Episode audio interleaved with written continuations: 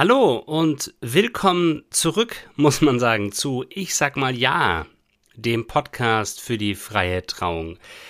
Ein paar von euch, die den Podcast abonniert haben, sind vermutlich erschrocken, als die neue Folge aufploppte. Oh, eine neue Folge, dem wird doch nichts passiert sein. Ja, es gab tatsächlich seit über einem Jahr keine neue Folge mehr. Hm. Woran hattet ihr legen? Woran lag's? Ähm, ja, mein Mikrofon war kaputt. Nein, äh, ganz ehrlich, ähm, mir haben so ein bisschen die Ideen gefehlt und auch vor allem über den Sommer dann hat mir auch die Zeit gefehlt, neue Folgen zu konzipieren. Ich durfte einige freie Trauungen begleiten, dann war ich immer wieder auch mal angeschlagen. Es war immer irgendwas und dann noch drei Kinder.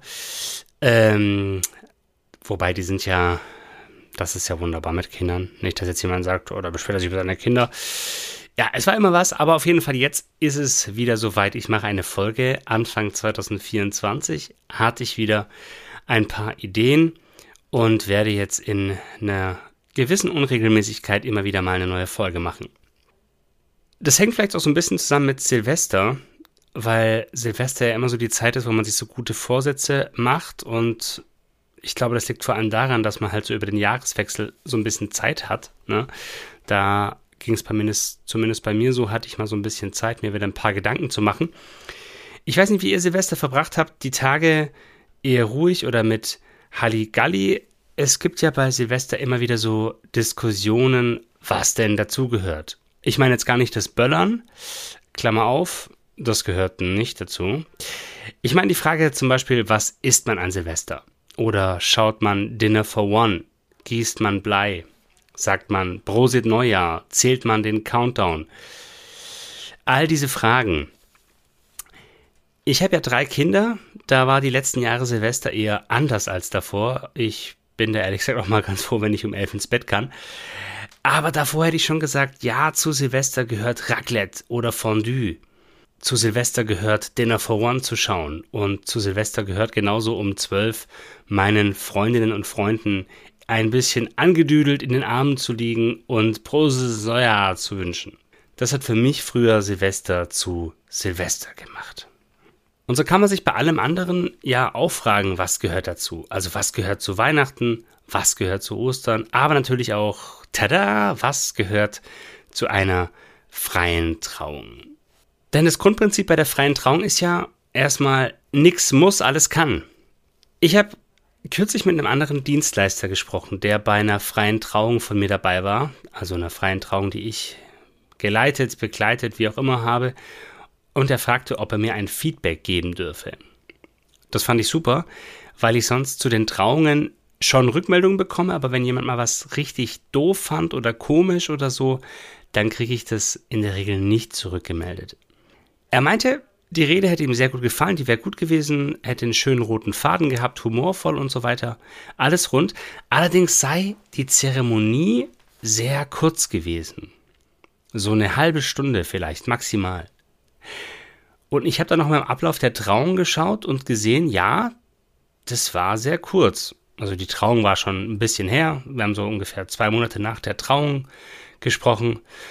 Und da habe ich gesehen, ja, es war sehr kurz. Es gab kein Text, der gelesen wurde, kein individuelles Trauversprechen, es gab keinen Segenstext, keine Wünsche. Viel von dem, was sonst so auf freien Trauungen passiert, gab es nicht. Und doch, es war eine freie Trauung. Der Dienstleisterkollege meinte dann, das habe vermutlich auch an den Wünschen des Paares gelegen. Und das ist tatsächlich der Punkt. Denn das Schöne bei einer freien Trauung ist ja, als Paar dürft ihr komplett selbst entscheiden, was rein soll in eure Zeremonie und was nicht. Und im Fall dieses Paares war das der ausdrückliche Wunsch, eben keine Wünsche zu haben, nicht noch einen Text zu haben und so weiter. Ich persönlich bin auch ein großer Freund von Sachen nicht unnötig in die Länge zu ziehen. Wenn Paare fragen, wie lange sie für so eine Zeremonie kalkulieren können, sage ich so, ja, 45 Minuten, drei, vier Lieder, ein Text am Beginn als Einstimmung, eine Rede mit ungefähr 15 Minuten, ein Trauversprechen, Segen, Wünsche. Das ist so ein Ablauf, der oft entsteht bei freien Trauungen, die ich so begleite, mit der ein oder anderen Abwandlung. Und man kann natürlich noch einen Text und noch ein Element und noch ein Lied reinnehmen. Erfahrungsgemäß sind viele Paare aber auch froh und wünschen sich, dass die Zeremonie nicht so arg lang geht. Ja, man hat vielleicht Erfahrungen gemacht mit kirchlichen Hochzeiten, die weit über eine Stunde gingen. Und alle schon echt unruhig auf den harten Kirchenbänken rumrutschten.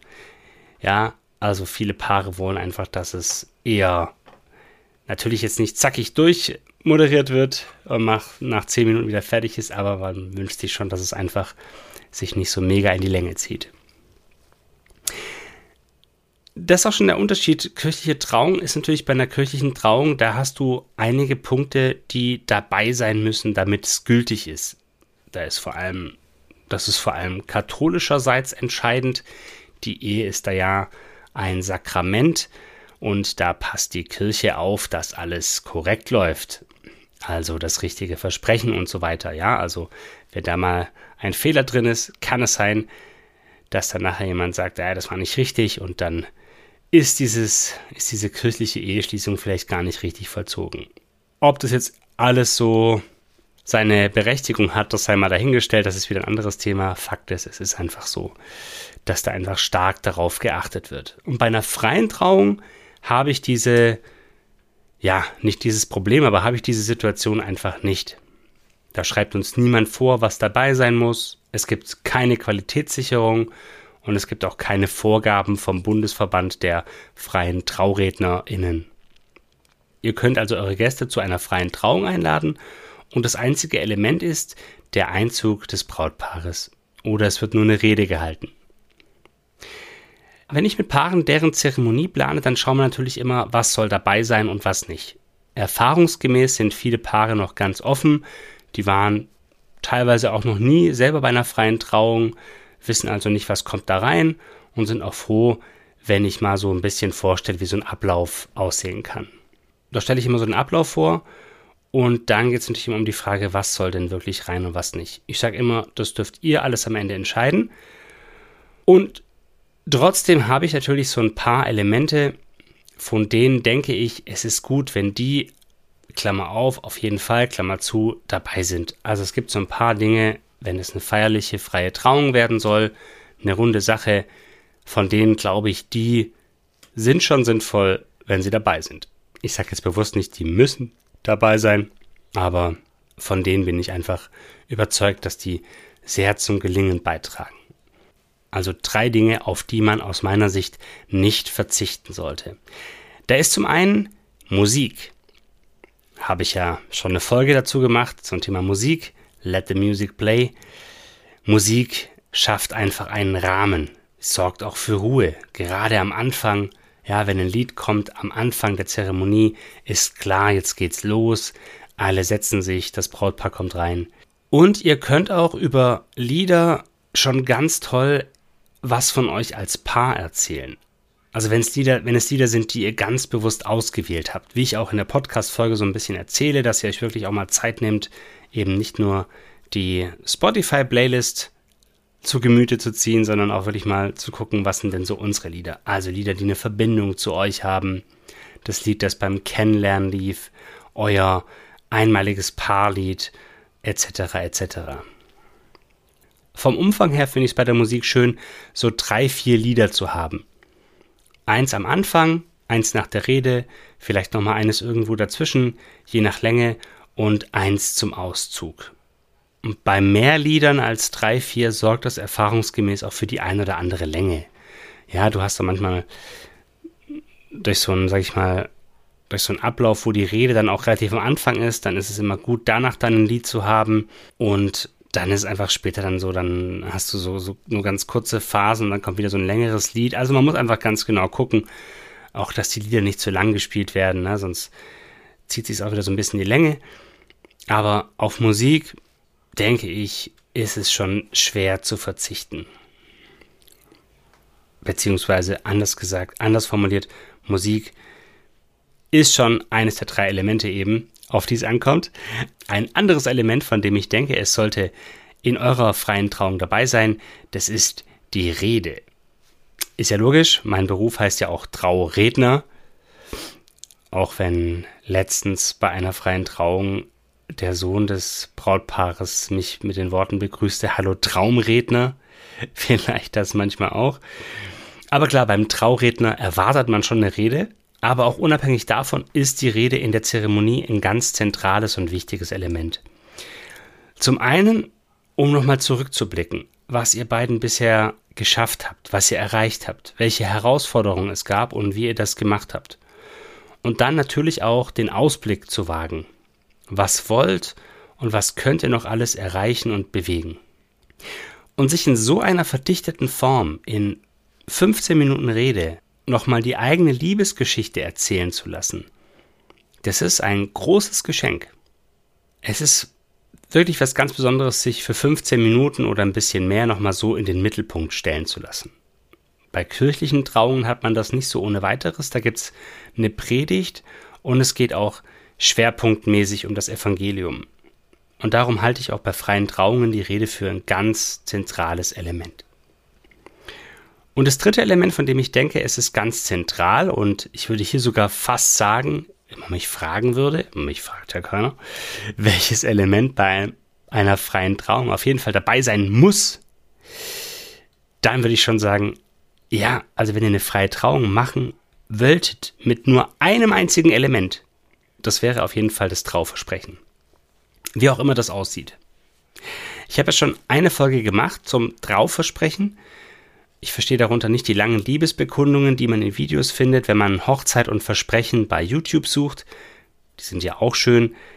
Doch verstehe ich unter dem Trauversprechen, sich zu überlegen, was sind die drei oder vier Punkte, die wir uns wirklich versprechen wollen? Was ist so, ja, wie so eine Art Vertrag für uns? Was ist die Überschrift über unsere Ehe? Was ist unser Grundgesetz?